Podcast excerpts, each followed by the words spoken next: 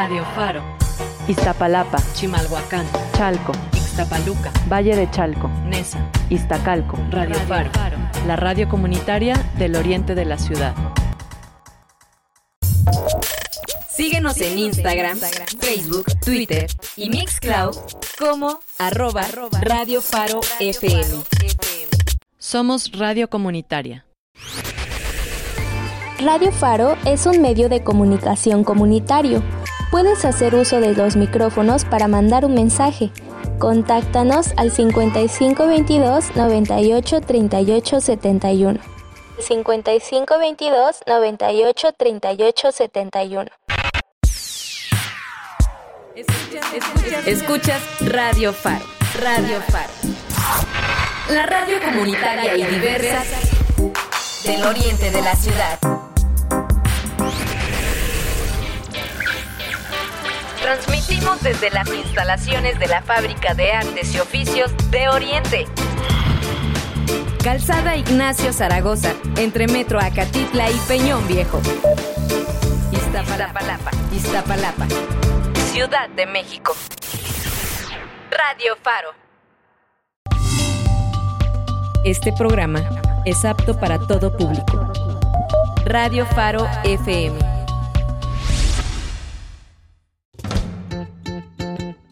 Si quieres conocer lo que sucede en el campo de nuestro país y escuchar las opciones del desarrollo económico, social y productivo de esta parte de la población, estás en el mejor lugar. Bienvenidos a Agrofaro.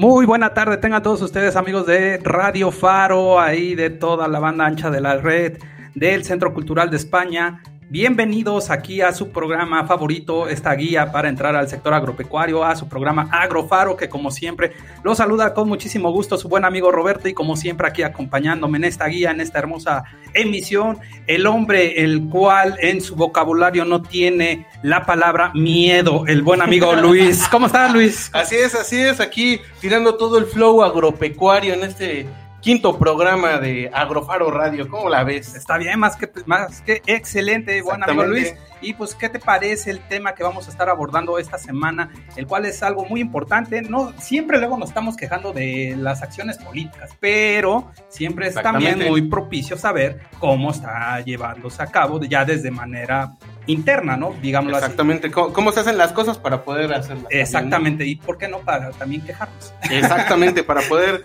estar haciendo ahí algunas acciones las cuales a veces pueden convenir a algunos y a otros no. Y pues bueno, el tema de hoy, legislación agropecuaria, un tema a veces un poco difícil de tratar, pero pues el día de hoy lo, lo trataremos de hacer de la manera más amena y ya saben, con todo el estilo de Agrofaro. Exactamente, para ello vamos a tener a nuestro buen amigo Marcos Alberto Castellanos Gómez, que es asesor de la Comisión de Agricultura, Ganadería, Pesca y Desarrollo Rural de la sexagésima cuarta legislatura de la Honorable Cámara de Senadores. Así nada más. Vámonos. Nada más, ¿eh? Para Nada vean- más, ¿eh? Para que vean que acá el buen amigo Luis sí tiene recursos en este programa para traerse buenos invitados del, Tenemos conectes, tenemos conectes. por bueno, ahí, por ahí, ¿va? pues bueno, pues vamos a iniciar esta emisión de Agrofaro en esta semana. ¿Qué les parece? Un poquito de música, ¿te parece bien, Luis? Me parece perfecto. Usted que le gusta mucho la música clásica, que- a Ah, ver, más o vamos, menos. vamos a ver. eh, no sé si has escuchado mucho cómo luego algunas, algunos compositores, algunos artistas, pues hacen ahí la recomposición de grandes clásicos y para ello vamos a, a- ahora sí a profundizar a un máster de la música clásica como es el señor Vivaldi. Tal A vez lo conozca vámonos. usted. Sí, y pues ahí. ahorita que ya estamos en marzo, ya empezó la primavera, pues vamos a dar inicio con esta cancioncita que hacen una remasterización, un, un artista ahí eh, inglés llamado Max Richter y que la canción, les digo, pues hace, eh, hace el cover, hace la recomposición a uno de los clásicos de Vivaldi que se llama Spring número uno, que es algo así como primavera número uno y es lo que vamos a escuchar a, continuación aquí en Agrofar. Vámonos.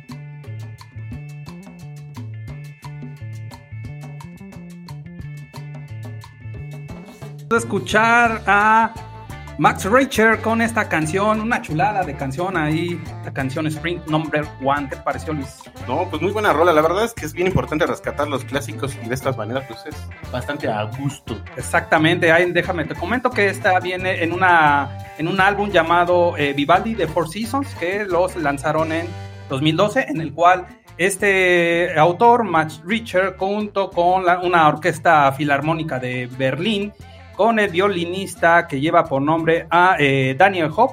Hicieron ahí las, las variables, las adecuaciones, digamos, modernas de estos clásicos de Vivaldi y que lo pueden estar disfrutando ahí en su gusto en todos los streamings musicales de su preferencia.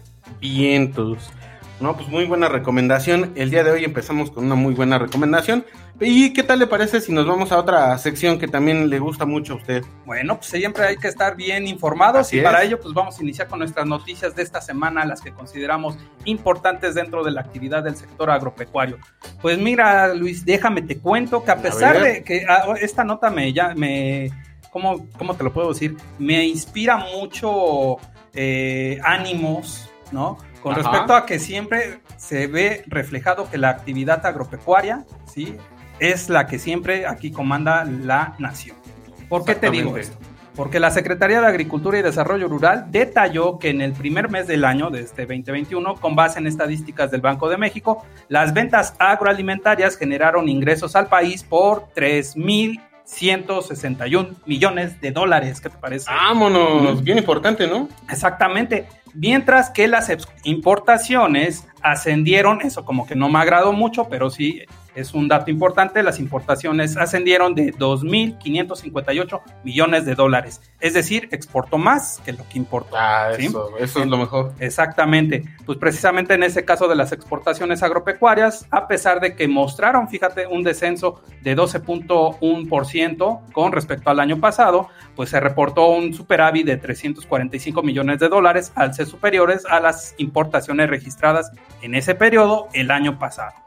Pues déjame te cuento que destacó que las eh, hortalizas, las bebidas y frutas fueron los principales grupos de exportación mexicanos en el primer mes del año, al concentrar más del 65% del total, con una participación de eh, las hortalizas 28%, las bebidas 20%, las frutas 17%.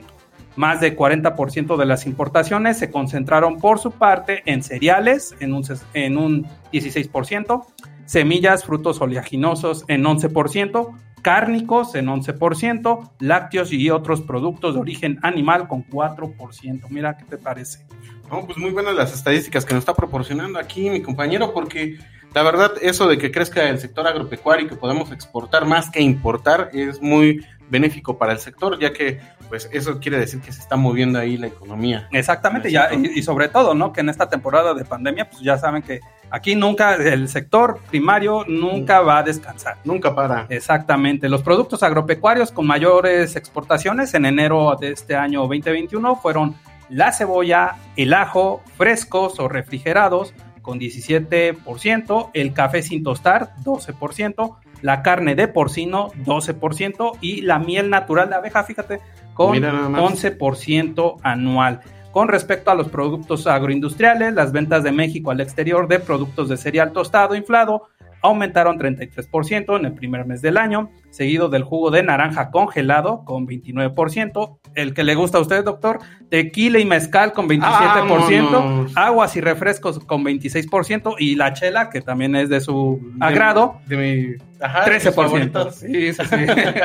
pues déjame, te cuento que los productos agropecuarios con mayor demanda en los, en los mercados mundiales, sí, hasta, pues. hasta el mes de enero, fueron nada más y nada menos que una de sus favoritas, la cerveza con 388 millones de dólares. Excelente. El tomate con 315 millones de dólares. También. El aguacate, pues ahí, bueno, ese es como que tuvo que ver, hay mucho eh, el Super Bowl en febrero con 248, 244 millones de dólares el tequila y el mezcal con 188 millones de dólares y el pimiento con 172 millones de dólares. ¿Qué te parece? Qué bueno que hay la actividad del sector agropecuario. Eh, ya está empezando a exportar un poquito más importar, eso es muy bueno y pues sobre todo y como siempre hacemos aquí en Agrofabro, incentivamos a que consuman productos mexicanos, productos nacionales. Así es, así es. La verdad es que es muy, muy importante que estemos eh, consumiendo todo el, producto mexicano para que pues siga creciendo esta exportación y siga creciendo el consumo dentro del país y sigamos beneficiando a nuestro sector en, en todo. Exactamente. ¿Y tú, usted qué me cuenta? Ah, pues mira, yo te voy a contar algo bien, bien importante. Y pues bueno, la Secretaría de Agricultura promueve la disminución del uso de fuego en las parcelas. Ya ve que esto también es un ámbito cultural. Entonces, eh, bueno, con el objetivo de concientizar a los a, agricultores del país sobre los riesgos que propician las quemas e invitarlos a reducir esta práctica en sus parcelas, la Secretaría de Agricultura y Desarrollo Rural, en coordinación con organismos públicos y privados, trabaja en la implementación de la estrategia de reducción y control del fuego en terrenos agropecuarios. Ya ves que habíamos platicado con una de nuestras invitadas en sesiones anteriores acerca de los incendios forestales. Exactamente. Es muy bueno y que, que creo que nos escucharon los de la sí, Secretaría sí, sí. de Agricultura. Ves, somos dijeron, importantísimos. Sí, y ya vieron que aquí ya es muy importante estar cuidando mucho nuestras parcelas y estar disminuyendo este tipo de fenómenos como son los incendios y sobre todo que estemos preservando nuestros recursos naturales. Así es, la dependencia federal expuso que alrededor del 30% de los incendios forestales son provocados por, por quemas agropecuarias no controladas, lo que pone en riesgo la vida de los productores, daña los ecosistemas y degrada los suelos, lo que se traduce en erosión y menor re rendimiento de los cultivos. La estrategia de reducción de quemas, que aborda el problema desde distintos ángulos y de manera interinstitucional, desarrolla acciones como la restricción temporal de quemas agropecuarias, puesta en marcha en diciembre de 2020 en los estados de México, Morelos, Puebla, Tlaxcala, Hidalgo, Guerrero, Querétaro y así mismo en la Ciudad de México, como bien decía uh -huh. nuestra invitada que tuvimos aquí en Exactamente, a la cual le saludamos allá a Lucero Frías. Exactamente. Esta restricción dio como resultado la disminución del 100% de las quemas que se registran habitualmente en las entidades de, de, de, los días 12 de diciembre y de Navidad, al pasar de 92 puntos de calor, esto quiere decir sí. de, de que se genera estos incendios, a cero y de 78 a 0 respectivamente, ya sea para el bueno, para el 12 de diciembre y para Navidad. Asimismo, para Año Nuevo se redujo un 83% al pasar de 27 puntos de calor a 10 solamente. Oye, pues que estuvo muy bien ¿eh? que se haya disminuido mucho esos índices aquí de, de siniestros aquí forestales acá en estos estados que me comentas, ahí Tlaxcala, Hidalgo, Guerrero, aquí en la Ciudad de México. ¿Y a qué diferencia que ya ves que hubo un incendio que no tenía, no lo estaban pudiendo controlar en semanas anteriores? Pues ahí, ahí les encargamos ahí a los de la Secretaría sí, sí, sí. de Agricultura. Hay más para el norte. Exactamente, un poquito más para arriba. Sí, por sí, favor. sí, para que puedan, puedan hacer eh, también este tipo de prevenciones y puedan eh, disminuir estos riesgos.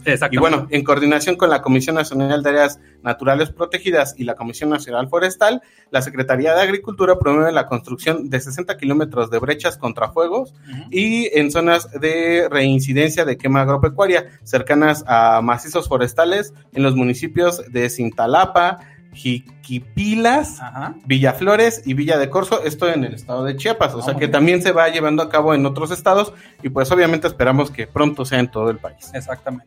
Y bueno, para facilitar a los productores el cumplimiento de las normativas que hacen referencia a las especificaciones técnicas del uso de fuego en terrenos agropecuarios y forestales, se trabaja con, en su actualización y en el desarrollo de una aplicación móvil que permitirá realizar los trámites de manera sencilla. No, pues está bien, qué bueno que se están, están incentivando ahí todas las dependencias gubernamentales estas actividades que es, básicamente son de monitoreo, seguimiento, control y manejo ahí de las parcelas y sobre todo para los productores que eh, todavía estén practicando con estas actividades culturales del uso de fuego, ahí lo tengan de manera moderada ya. Exactamente. Y bueno, eh, le platico también ya por último. Mm -hmm que en coordinación con el Centro Internacional de Mejoramiento de Maíz y, Trigo se está llevando a cabo talleres en línea sobre alternativas al uso del fuego en terrenos agropecuarios y normativa asociada.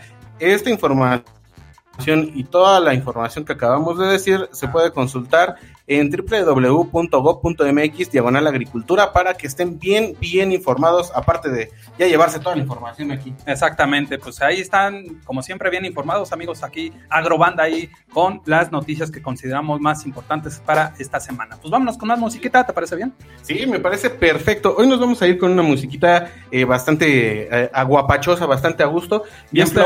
Bien flow, bien tirando el flow agropecuario. Entonces, el día de hoy vamos a estar escuchando eh, a una banda que se llama Bomba Estéreo con una canción que se llama Agua. Y entonces vamos a escucharla y ahorita les platico un poquito más de Bomba Estéreo con esta canción que se llama Agua.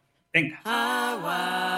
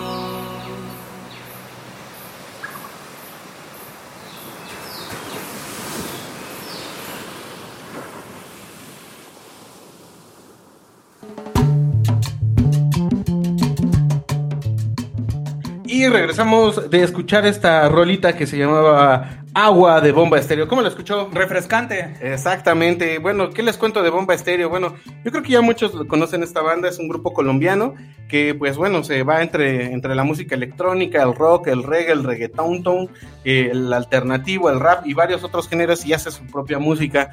Entonces, esta rola, que es su último sencillo, apenas recién cocinado en febrero de 2021, pues lo podemos escuchar en todas las redes, streamings, y lo pueden buscar ahí en sus redes de bomba estéreo, agua. Sí, está muy entretenida y sí, como dices, todo un auténtico collage de, sonidos y la verdad muy, muy, muy, muy ad hoc para este día. La verdad es que sí. Pero bueno, vámonos a otra, a otra sección que también eh, apremia en este programa, que son la sección de fechas relevantes y en las cuales vamos a empezarles a platicar sobre estas fechas que tienen que ver con el sector agropecuario. A ver, cuénteme. A ver, vamos a empezar con este día que es el Día Meteorológico Mundial. ¿Habías escuchado de este día? No. Pues mira, fíjate, te cuento que este 23 de marzo es el Día Meteorológico Mundial. Se estableció para conmemorar la puesta en marcha del convenio que creó la Organización Meteorológica Mundial, cuyo objetivo es asegurar el bienestar, protección y seguridad de toda la humanidad. ¿Qué, Esto. es, ¿qué es la meteorología? ¿Sabes usted? No lo sé, a ver, explíqueme. Ah, bueno, pues es una ciencia que se encarga de estudiar todos los fenómenos que ocurren en la atmósfera de la Tierra, como el, el clima, los vientos, la lluvia, to- eh, huracanes, todos esos siniestros eh, naturales por los cuales vivimos al día. Exactamente. Qué bueno, qué bueno saberlo. Entonces, pues eh, el Día Meteorológico Mundial es una fecha relevante que tiene como objetivo crear conciencia de la importancia que tiene que ver la meteorología, la hidrología, el clima para el equilibrio medioambiental y todas las actividades que realiza el hombre en el planeta, así como para la continuidad de la vida vital y tal como la conocemos hasta el día de hoy.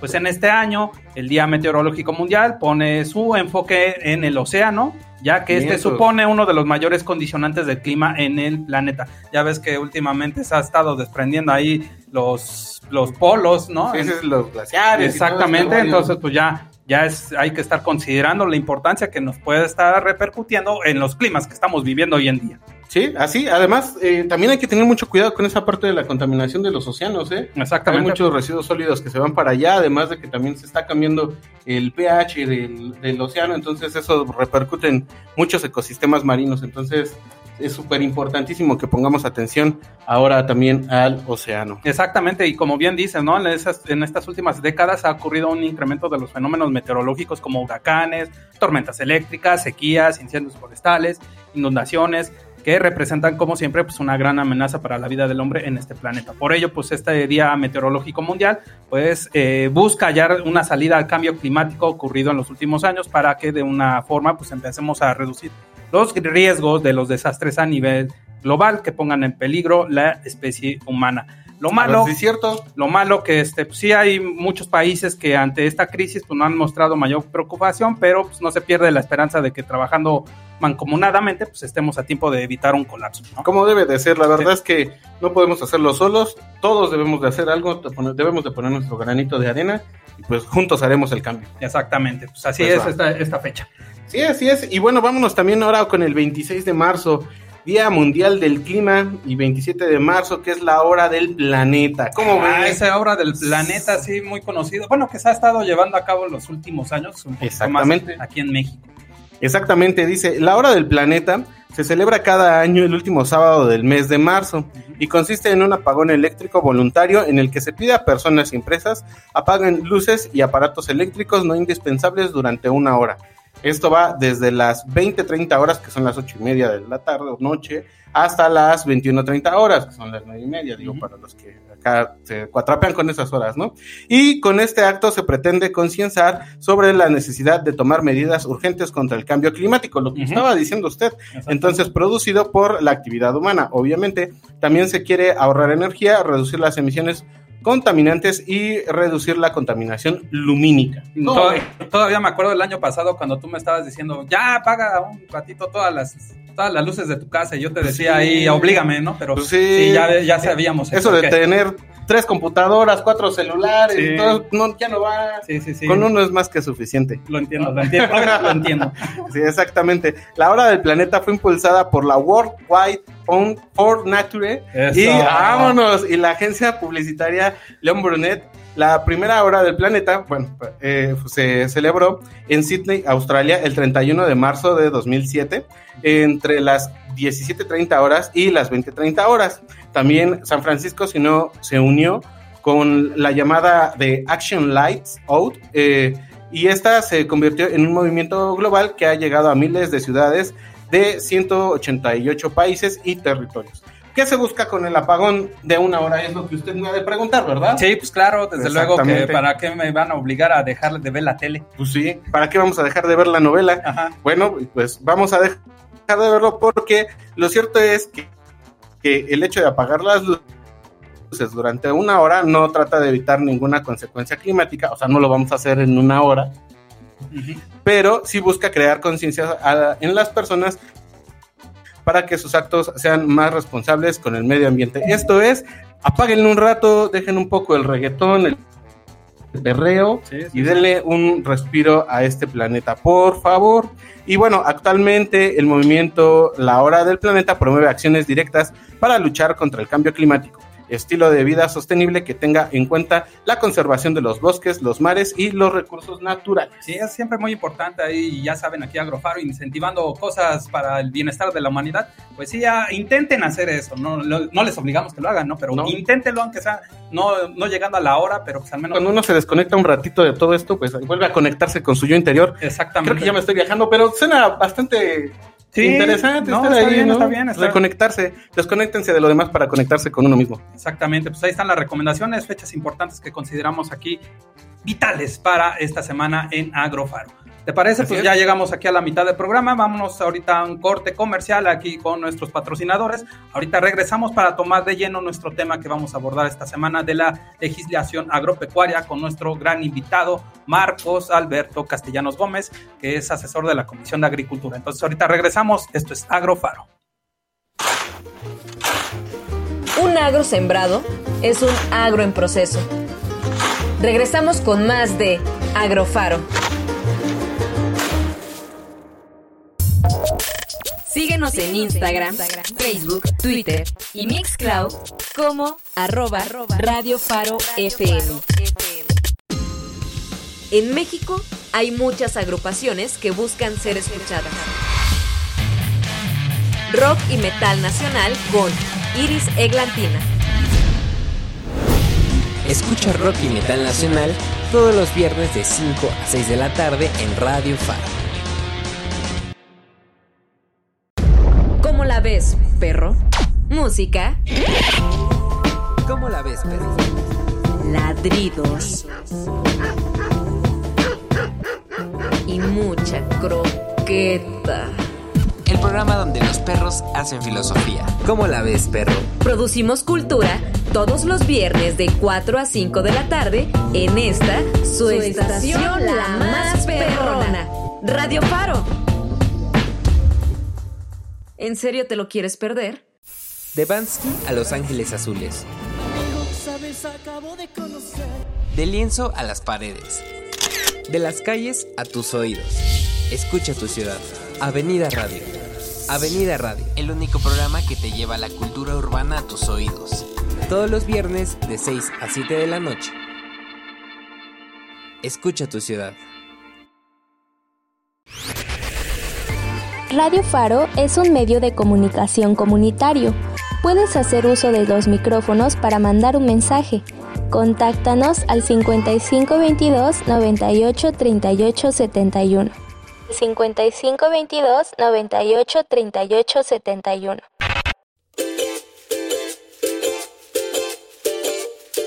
Cosechando ideas, conocimiento y oportunidades. Continuamos en Agrofaro.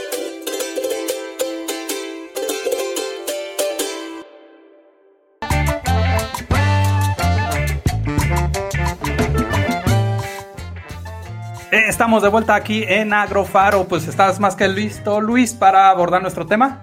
Listísimo, ya aquí ya tengo las preguntas, ya tengo memorizado el currículum, ya tengo la lengua suelta. A ver, vamos. Venga, con todo. Pues vamos, este, como les decíamos al inicio del programa, es muy importante saber mucho acerca de las legislaturas que están vinculadas para estar apoyando ahí el crecimiento del sector agropecuario. No todo en la política es la queja y la queja y la queja, como bien lo hace el buen amigo Luis, cuando ahí eh, siempre, luego en sus días malitos, pues sí echa la culpa ahí al gobierno, ¿no? ¿Verdad? No, no me quiero hacer responsable de lo que me bueno, toca. yo también, yo también me quejo un poquito, ¿no? Pero bueno, lo importante es siempre saber siempre, eh, estas características, cómo hacen luego las comisiones o los órganos ahí dependientes con los cuales se eh, vincula mucho eh, la administración federal para poder estar incentivando todas estas actividades que tengan que ver con el beneficio del sector agropecuario. Para ello tenemos a nuestro buen invitado Marcos Alberto Castellanos Gómez, que es asesor de la Comisión de Agricultura, Ganadería, Pesca y Desarrollo Rural de la 64 legislatura de la Honorable Cámara de Senadores. Bueno. Muy bien, gracias. Qué tal?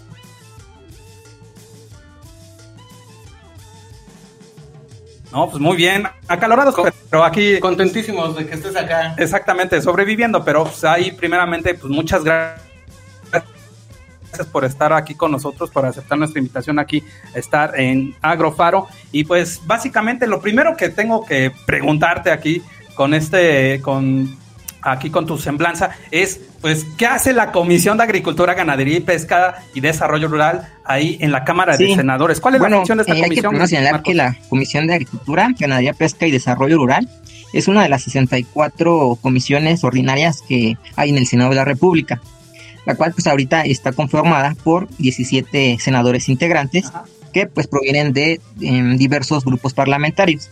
Ahorita hay que señalar que eh, se encuentran nueve senadoras y senadores de Morena, tres del PAN, dos del PRI, uno del PRD, uno del PT y uno del Verde Ecologista de México.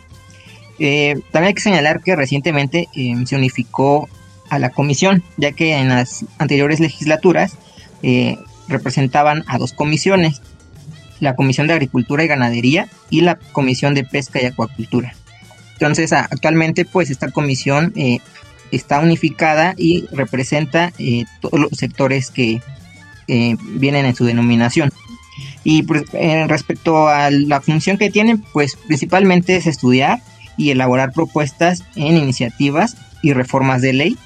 También eh, la emisión de acuerdos, presentar algunos exhortos a las diversas dependencias en la materia, dependencias gubernamentales así como también en la formulación y evaluación de políticas públicas del sector, siempre con la finalidad de eh, generar las mejores condiciones y que permitan siempre promover el desarrollo de la, del sector agropecuario y agroalimentario del país. Más o menos a grandes rasgos es la función de la Comisión de Agricultura, entre algunas otras eh, cosas como este, la instrumentación de foros, mesas de diálogo para una correcta dictaminación en materia.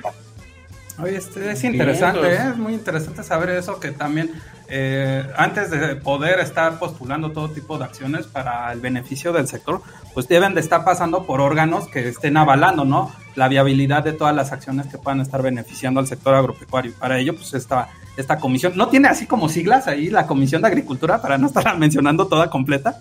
Eh, bueno, le, le, llaman mucho la Comisión de Agricultura simplemente, pero ah, realmente es muy largo el nombre. Vientos, vientos. Pues bueno, la verdad es que está bien, bien interesante esto porque pues a veces nosotros decimos, bueno, ¿y dónde, a dónde nos dirigimos o cómo le hacemos o quiénes son los que están trabajando en, este rollo? Y pues qué bueno que nos estás aclarando aquí algunas cosas. Yo tengo una pregunta, Marcos. Eh, dime, no, bueno, si, me puedes explicar cómo se lleva a cabo las reformas y adecuaciones para incentivar al sector agropecuario, que es una de las funciones de la comisión.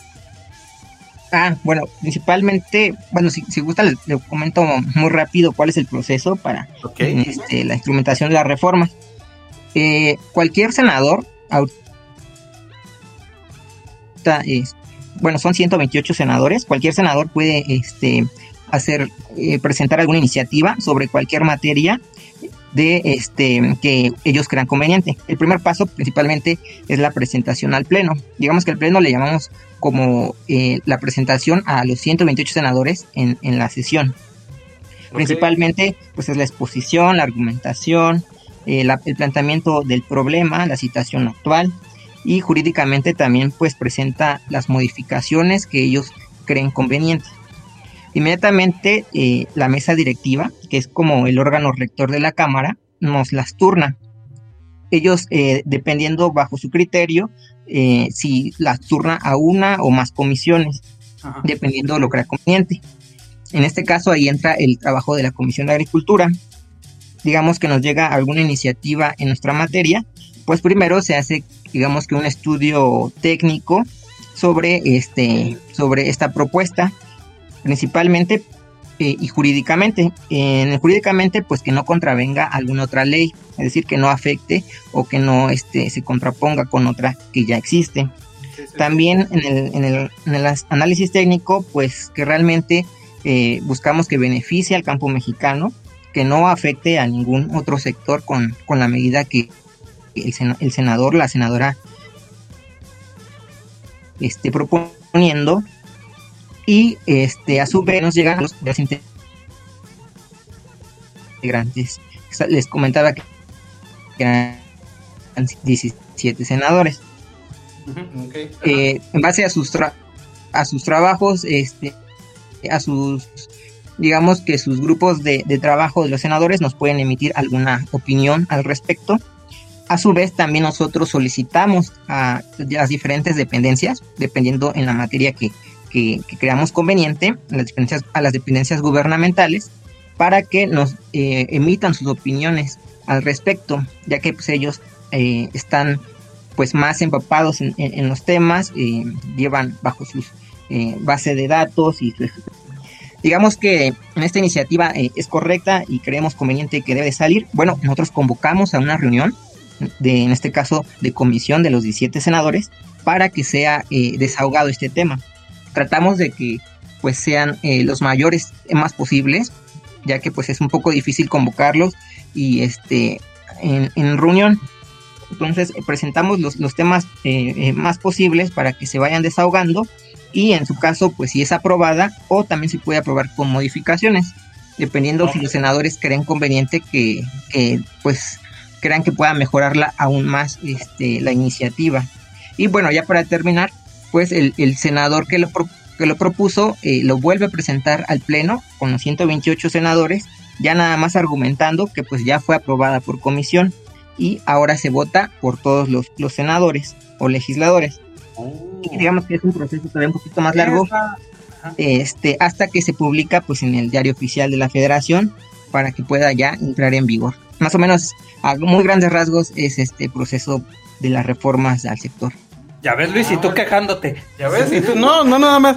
Tú diciendo, ay, pues ya nada más. Nada más están sentados ahí en el Senado. Sí, sí, ahí nada más hagan las cosas, ya el aventón, no, ¿cuál? No, sí, Todo esto lleva un proceso. La verdad es que está muy interesante esto porque muchas veces sí, realmente pensamos eso, o sea, que nada más están sentados sin hacer nada y la verdad es que no, o sea, hay personas como ellos, como Marcos, que están haciendo y evaluando todas las reformas, todas las iniciativas para que se puedan realizar y se hagan de la mejor manera, ¿no? Obviamente. Exactamente. Ahorita, por ejemplo, y fíjate, ahorita que este, estamos leyendo aquí la semblanza del buen amigo Marcos, de las leyes que sobre las cuales está legislando la misma comisión, que es ley agraria, ley de desarrollo rural sustentable, ley federal de sanidad animal, ley federal de sanidad vegetal, eh, ley orgánica de los tribunales agrarios, o sea, nada más por ahorita decir algunos, ¿no? Pero sí son eh, bastantes leyes en las cuales tienen que estar abordando mucho la comisión acerca de todos esos procedimientos además, ¿no? Y que todas de, alguna manera, como bien dice aquí el buen amigo Marcos, pues sí, se estén dando ahí prioridades a cuáles son los que realmente se puedan estar atendiendo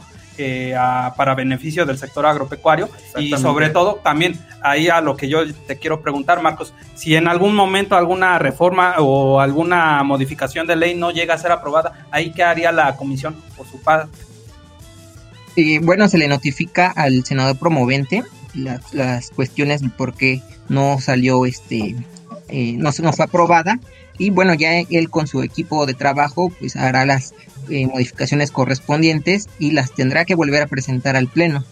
Ah, como eh, eso, es, muy importante. Tienes una segunda chance. Exactamente, sí, porque unos dicen, bueno, yo, bueno, yo era mi idea, que decía, ah, bueno, ya este, pues no, no aprobó una ley, pues ya ni modo, ahí se queda, y ahí en el baúl de los recuerdos, ¿no? Y a seguir al siguiente, ¿no? ahí vemos que le siguen dando ese seguimiento, lo reestructuran de mejor forma con las modificaciones pertinentes para que ahí en una próxima sesión o ahí como estén manejando las comisiones y todos los, los órganos ahí en cuestiones de estas modificaciones de leyes, pues ya tengan ese procedimiento adecuado. Oh, qué interesante. Oye, oye Marcos, y a mí me gustaría saber algo. Por decir, en toda esta parte de la comisión, eh, ¿cómo es la colaboración también? Porque supongo que debe de suceder con productores o organismos no gubernamentales o con centros educativos, ¿no? Porque también deberían de tener tanto contacto hacia arriba como hacia abajo, ¿no? Entonces me gustaría saber eh, si sí si, sucede esta colaboración y cómo es que sucede. Sí, la, la colaboración depende mucho de la complejidad de, estos temas, de las iniciativas. Eh, también debemos recordar que el Poder Legislativo debe de apegarse siempre a, mecanismos de participación ciudadana. Entonces la comisión como tal eh, tiene eh, la obligación de explicar y justificar las acciones y sus decisiones, lo cual pues siempre debe garantizar el acceso a la información pública y, y a la pluralidad. En este caso, bajo este principio, pues escuchamos siempre las demandas de cualquier grupo social para ellos pues se convoca precisamente a foros de discusión, mesas de, de diálogo, para poder atender eh, todas estas demandas y escucharlos, este, pues en este caso que involucren a la iniciativa.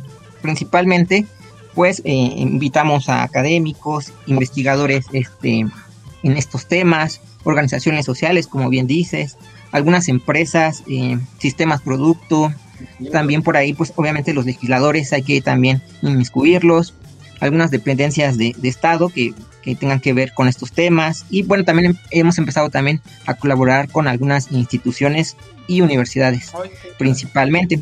Digamos que este es el proceso que realmente se debe hacer para que este, pues estas iniciativas realmente sean escuchadas y podamos escuchar eh, pues estas demandas que ellos tienen y cuál es la digamos que la opinión que al fin de cuentas son para para el sector agropecuario.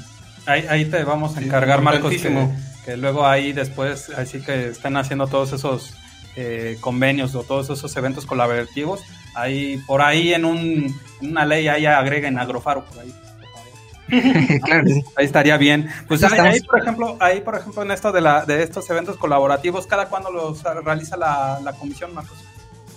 Eh, pues como comentaba, dependiendo mucho de la complejidad de la iniciativa. Realmente, en algunos casos, pues son reformas muy mínimas que creemos no afecta tanto, este, más bien no, no tienen mucho impacto.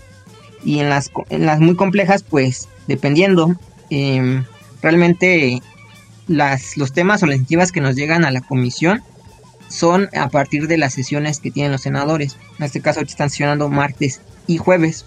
Entonces ahí depende mucho de cada cuándo nos estén turnando este, estos temas. Pero pues bueno, como saben, pues el sector agropecuario pues es uno de los más importantes y de los más este, tocados en el Senado de la República. Oh, pues qué interesante ahí. Y ya así para seguir aquí abordando, eh, ¿algunas de las investigaciones que han desarrollado ahí por parte de la comisión? Este, pues principalmente las mencionadas en las iniciativas que, les comentaba que hacemos antes de emitir alguna, este, bueno, seguir con este proceso legislativo. Y también eh, hay que mencionar que estas iniciativas son presentadas también, pueden ser presentadas por la comisión en general. Entonces ahí es donde nosotros investigamos más para que estas iniciativas salgan a nombre de la comisión. También pues nos apegamos mucho a las, a las investigaciones de la Agenda 2030, el Plan Nacional de Desarrollo.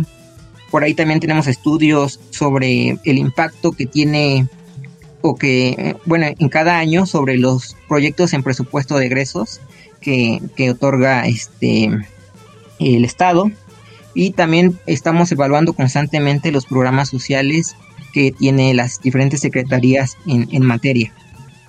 Principalmente, eh, por ejemplo, actualmente eh, hay un tema muy importante respecto a este el Departamento de Agricultura de los Estados Unidos emitió apenas un comunicado restringiendo 11 estados de, de, de, nuestro país para este que no puedan exportar sus productos de carne y ganado en pie a los Estados Unidos argumentando que pues tienen este eh, tuberculosis bovina. Nosotros ahí nos metimos mucho en el tema en las investigaciones, contactamos ahí por ahí a la Senacica que nos hiciera este pues alguna este aclaración sobre este tema y ellos este nos comentaban que no, no era tal este, como lo señalaba el departamento. Ahí es donde entramos nosotros, eh, investigamos que pues estas este esta medida que eh, instrumentó el Departamento de Agricultura de los Estados Unidos, pues afectaría mucho a los productores ganaderos, ya que pues sus precios eh, caerían eh, por la alta demanda que tendría aquí en nuestro país, pues ya que ellos tienen ya este, lista su, su, materia para la exportación.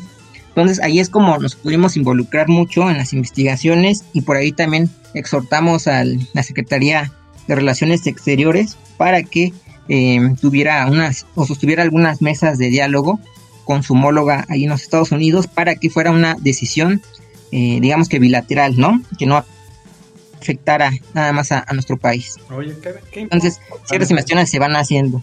Qué, importante, ¿no? Que, hacen todo ese, ese trabajo colaborativo y como dices, ¿no? Que también eh, la misma Comisión de Agricultura pues esté vinculada también con la Secretaría de Agricultura, con, con la pesca, INAPESCA, SICA, ahora sí con todas las secretarías eh, vinculadas al sector agropecuario para que también, ahora sí que todas las actividades que se están llevando a cabo en, todos los, en todas las actividades del sector, pues tengan el mejor beneficio posible, ¿no? Y que el principal eh, benefactor sean los productores, ¿no, Luis? Así es, la verdad es que es bien, bien importante porque, pues, si no, imagínate, si no hay quien nos defienda, si no hay cómo hacer las cosas, pues, y si no hay esta interacción entre las mismas dependencias, pues todo se va Exactamente. al, al, carajo. Pero bueno, oye Marcos, consultar eh, estas leyes o estas investigaciones o las cosas que está publicando la comisión, ya que, bueno, por decir, si yo estoy escuchando este programa y digo, ah, pues me interesa el tema, uh -huh. o quiero saber sobre esta ley, o se me hace bien interesante. Eh, ahorita lo que nos decías de, la, de, de, las, ahorita las limitantes que estaba poniendo ahí el gobierno de Estados Unidos en cuestión de, de agricultura y todas las actividades, ¿cómo podemos estar informados con estas, con estas leyes o estas investigaciones que hace la comisión? Sí, eh, principalmente eh, la comisión con, cuenta con su micrositio, el cual pues proviene, proviene de la página oficial del Senado. Ahí la pueden buscar en la sección de comisiones y la comisión pues de agricultura. Ahí pueden consultar eh, de manera muy sencilla eh, las leyes sobre las que legislamos que estábamos comentando hace un momento Ajá, uh -huh. y pues las iniciativas que nos turnan por sesiones, algunos este, más bien los, los, temas que también ya fueron desahogados por parte de nosotros, es decir, que cumplieron todo el proceso que les comentaba, uh -huh. y incluso pues también las intervenciones de los mismos senadores, eh, también el sentido de las votaciones que ellos emiten a, a los distintos este, temas que, que, estamos señalando. Entonces, eh, pues en general, ahí en el micrositio, ahí viene toda la información, vienen incluso los los videos de las reuniones ordinarias que tenemos. Entonces, digamos que la información, pues ahí está. Qué bueno, qué bueno que sí, que está, que está disponible, sí, para todo, sí. ahora sí todas las, las personas ah. involucradas, ¿no? Sí, ahora sí que la cosa es buscarle, ¿no? Exactamente, sí, también ponen nuestra parte, sí, no todo pues, sí, también todos lo queremos ya en un programa de radio y poderlo escuchar y que nos resuelvan todo, pues no. Pues no, tampoco, hay que también poner de nuestra parte. Oye, pues qué padre, qué, qué, qué padre, qué bonita experiencia que nos has estado comentando, Marcos, ahí acerca de todos tus tus acciones ahí como asesor de la Comisión de Agricultura y pues todas las actividades que nos has estado eh, inculcando, ¿no? De todo lo que realizan ahí, que no es nada sencillo, pero la verdad mis, mis respetos, mi, mi, admiración, ¿no? Por todo el tipo de actividades que están ustedes haciendo para estar incentivando el desarrollo, todas estas participaciones con los órganos, con todos los productores, ¿no? Y sobre todo, ¿no? Que en, ya en aspectos ahí eh, normativos, pues las legislaciones, todas estas reformas que estén buscando el beneficio del sector agropecuario, pues tengan el mejor provecho posible, ¿no? Y pues ahora sí, a ver, aquí haciendo un lado el papel de asesor de la Comisión de Agricultura, pues ¿Cuál es tu experiencia así de manera personal? ¿Cómo has visto tu accionar ahí dentro de la comisión? Así, ¿qué le has visto de bueno? ¿Qué le has visto de malo? Eh, principalmente, eh, bueno, personalmente me, es muy gratificante eh, estar en este equipo de trabajo de la comisión. Realmente eh, siempre, bueno, siempre he pensado que eh, involucrarse en, en, el campo mexicano es muy importante y, más pues y se va eh, a, tocar estos temas que va más bien la inclusión que tiene este la incidencia que tenemos para todo el sector agropecuario para mí es muy muy importante este poder colaborar aquí en el en la comisión de agricultura no y cómo no básicamente ahorita porque no, no lo habíamos comentado hasta ahorita que lo voy a hacer mención no porque ¿Te fíjate pasas? no porque fíjate para que vea bueno yo admirado con Luis porque siempre trae invitados de super lujo eh, nada más les cuento aquí amigos de Agrobanda no la agrobanda aquí de, de, de, Radio Faro, ¿no? Les cuento que este pues Marcos es aspirante a diputado federal por la circunscripción 5 del Estado de México por el Movimiento Regeneración Nacional, mejor conocido como Morena, y pues también ver esta, estos aspectos o los papeles que tú estás incentivando, pues oye, es más que gratificante para que realmente, yo al menos yo ya me siento un poquito seguro que todas las acciones que tengan que ver con el sector, pues deben de ir por buenas manos ahí contigo, ¿eh? Muchas gracias. Muchas gracias. Sí, la verdad. La verdad es un orgullo porque aparte, bueno, también creo que no lo mencionamos, él es egresado de la carrera de planificación mm. para el desarrollo agropecuario y pues no es nada, nada nuevo en este tema, ya que también ha cursado eh, derecho parlamentario, ha cursado también planeación estratégica por parte de, eh, Impulsa, que es, que es una, una red ahí, y también ha tomado diplomados de políticas públicas y reformas eh, estructurales a cargo de la Facultad de Ciencias y Políticas en la UNAM. No, pues te digo, más, así, así más, más reconfortable, más respaldado estoy, así de que las desde un aspecto normativo la, el sector agropecuario tiene una buena oportunidad, ya me siento seguro aquí con Marcos. Exactamente. Y bueno, eh, Marcos, Marcos, ya para casi terminar, eh, eh, mucho gusto que nos la respondan desde su más sincera opinión. ¿Cómo ven el sector agropecuario en este tiempo, en este 2021? ¿Cómo lo ves para atrás, presente y para adelante? Pues, pues hay que recordar que México, me parece que lo señalaban hace un momento, eh, es el séptimo ya mayor exportador de alimentos a nivel mundial. Y eh, tocando un poco los temas que, que, ustedes también hicieron mención con nuestro socio comercial Estados Unidos, eh, que el 22% de las importaciones de, este país provienen de, de, México, el 70% de, hay que decir, de hortalizas y el 50% de frutas que se consumen en Estados Unidos provienen del campo mexicano. Pero pues también hay que recordar que durante 20 años, mm, sí, 20 años, en el del 94 al 2014, pues nuestra balanza agroalimentaria fue negativa. Sin embargo, desde el 2015 a la fecha, pues nos hemos vuelto, em, digamos, superavitarios. Es decir, que hoy, y lo mencionaron, hoy se exporta más de lo que importamos, lo cual pues ese es un gran indicador que hoy por hoy tiene la, el, sector agropecuario.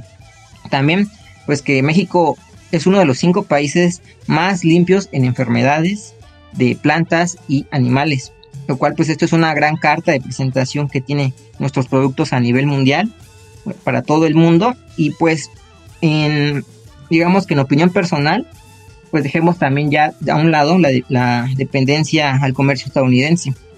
Eh, lo, mencionaba ahorita, este, pues Estados Unidos ha imperado muchas este, prácticas desleales de comercio con nuestros productores, lo cual este, esto ya debe ir cambiando y le mencionaba hace, hace unos momentos esta, este, estas medidas que, que, que hicieron con nuestros ganaderos.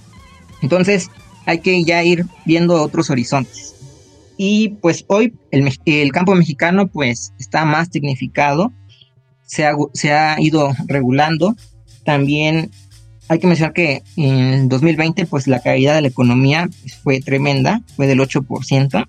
Entonces, pues, sin embargo, pues el sector pues se mantuvo fuerte y también resiliente, ¿no? Nos, digamos que nos demostró que el sector es uno de los más importantes de nuestro país, el sector agropecuario. Y pues digamos que en, aspectos negativos, pues que aún queda una brecha importante de los pequeños productores, eh, pues ya que como sabemos se ha este, sufrido un constante abandono al campo mexicano. Por eso, por ello más bien debemos este, pues hacer el campo un campo rentable, ¿no? Este, un campo fortalecido y pues en este caso la Comisión de Agricultura pues es un, agente muy fuerte para la instrumentación de estas este, medidas, de estas políticas. Oye, pues qué, interesante, Marcos, aquí tu, tu, punto de vista, tu percepción, ¿no? Como dices, como todo tenemos que sacarle provecho al asunto. Ya de todas las situaciones que hemos pasado en años anteriores con eh, todas las distintas vicisitudes que tuvo el sector agropecuario, pues también, ¿no? Sacarle el provecho preciso, ¿no? Sacarle el mejor jugo y siempre ver eh, como buenas oportunidades, ¿no? Y sobre todo atender con mayor eh, prioridad, ¿no? A los grupos menos favorecidos, ¿no? Los que tengan todavía ciertas este, carencias en el sector y ahí para ello estamos aquí nosotros como Agrofaro y gente como tú, ¿no? Que también es muy importante la participación que tú estás haciendo dentro del sector. Pues ahora sí que mm, ahorita que ya se nos está acabando el tiempo, mm, agradecerte totalmente Marcos ahí por eh, atender aquí esta invitación aquí a Agrofaro la verdad, pues, fue muy enriquecedor que nos estuvieras platicando acerca de todas estas eh, legislaciones, eh, reformas, modificaciones que ahí en tu papel ahí como asesor de la Comisión de Agricultura es muy importante saber, ¿no? Que no todo es malo, sino también lleva su proceso, debe de llevar sus, sus distintas etapas para poder estar formulando las las reformas pertinentes para buscar el crecimiento del sector agropecuario y que pues sobre todo, ¿no? Que exista la participación de todas las dependencias, de todos los productores, de ahora sí que de todos los eslabones que participan en este hermoso sector llamado agropecuario, ¿no? Entonces, pues muchas gracias Marcos por haber eh, estado aquí con nosotros. ¿Algún comentario, hay alguna información que nos quieras eh, adicionar aquí? Este, no, pues muchas gracias a ustedes por la invitación y también felicitarlos por este espacio importante, ¿no? De diálogo para el sector. Y pues nada, nada más que agradecerles. Y pues siempre, este, ¿no? En estos espacios, eh, el Senado es eh, abierto, es parlamento abierto y, y, pues como uno como ciudadano debe ejercer su derecho a la información. Entonces, pues nada, agradecerles mucho la invitación. No, al contrario, muchísimas gracias. gracias y desearte muchísima suerte en esta aspiración a diputado federal. Ahí ojalá que te vaya muy bien, que sí logres ese, esa diputación federal. Y ahí te acuerdas de la banda no, de... No te olvides de Agrofaro. ahí, dice, no, esos de Agrofaro sí eh, apoyaron ahí a la candidatura. Muchas gracias, muchas gracias a todos ustedes. Muchísimas gracias, Marcos. Gracias a ti, Luis y Roberto, muchas gracias. No, gracias a ti, Marcos pues con esto estamos llegando al final de esta emisión. Luis, ¿qué te pareció? Pues no, bastante interesante esta emisión, la verdad.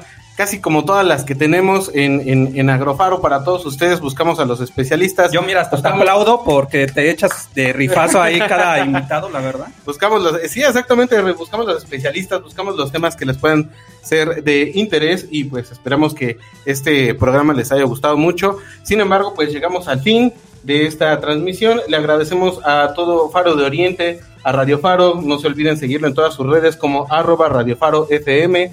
seguirnos a nosotros también, si nos hacen el grandísimo favor, en todas las redes sociales, Agrofaro Radio, también a los patrocinadores, Huella Verde, arroba huella.hv. Al Centro Cultural de España, arroba CCEMX Radio. Siempre me dejan el más complicado, pero bueno, ya saben, ahí nos pueden estar encontrando en las redes sociales, ya saben, Facebook, ahí todos los datos generales, todos los likes, Instagram, ahí pueden ver las imágenes, Twitter, ahí todas las noticias, las efemérides.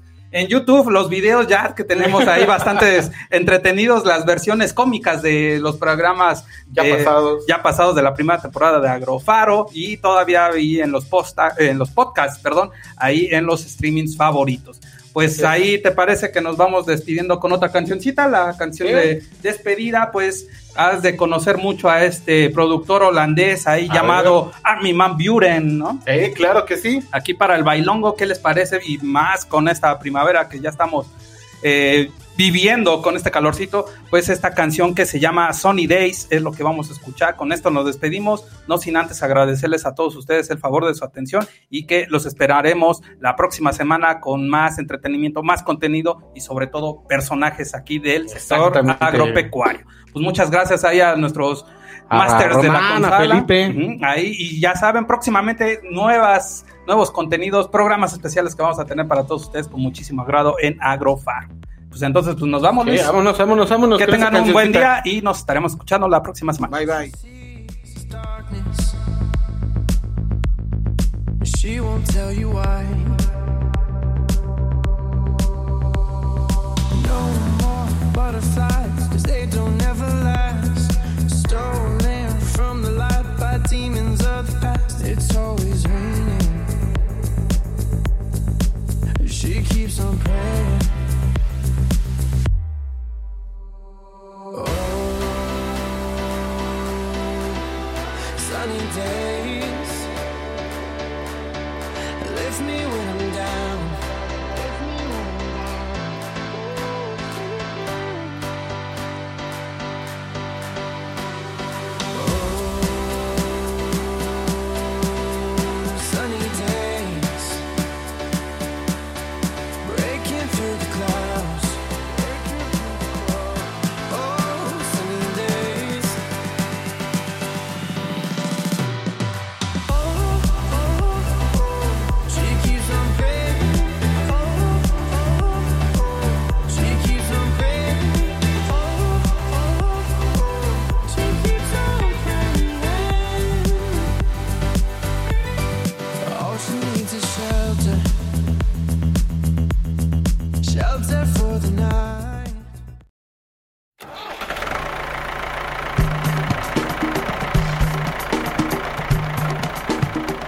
quieres conocer más formas de ver el campo, su cultura y los mejores consejos para el desarrollo sostenible, no te pierdas nuestra siguiente emisión.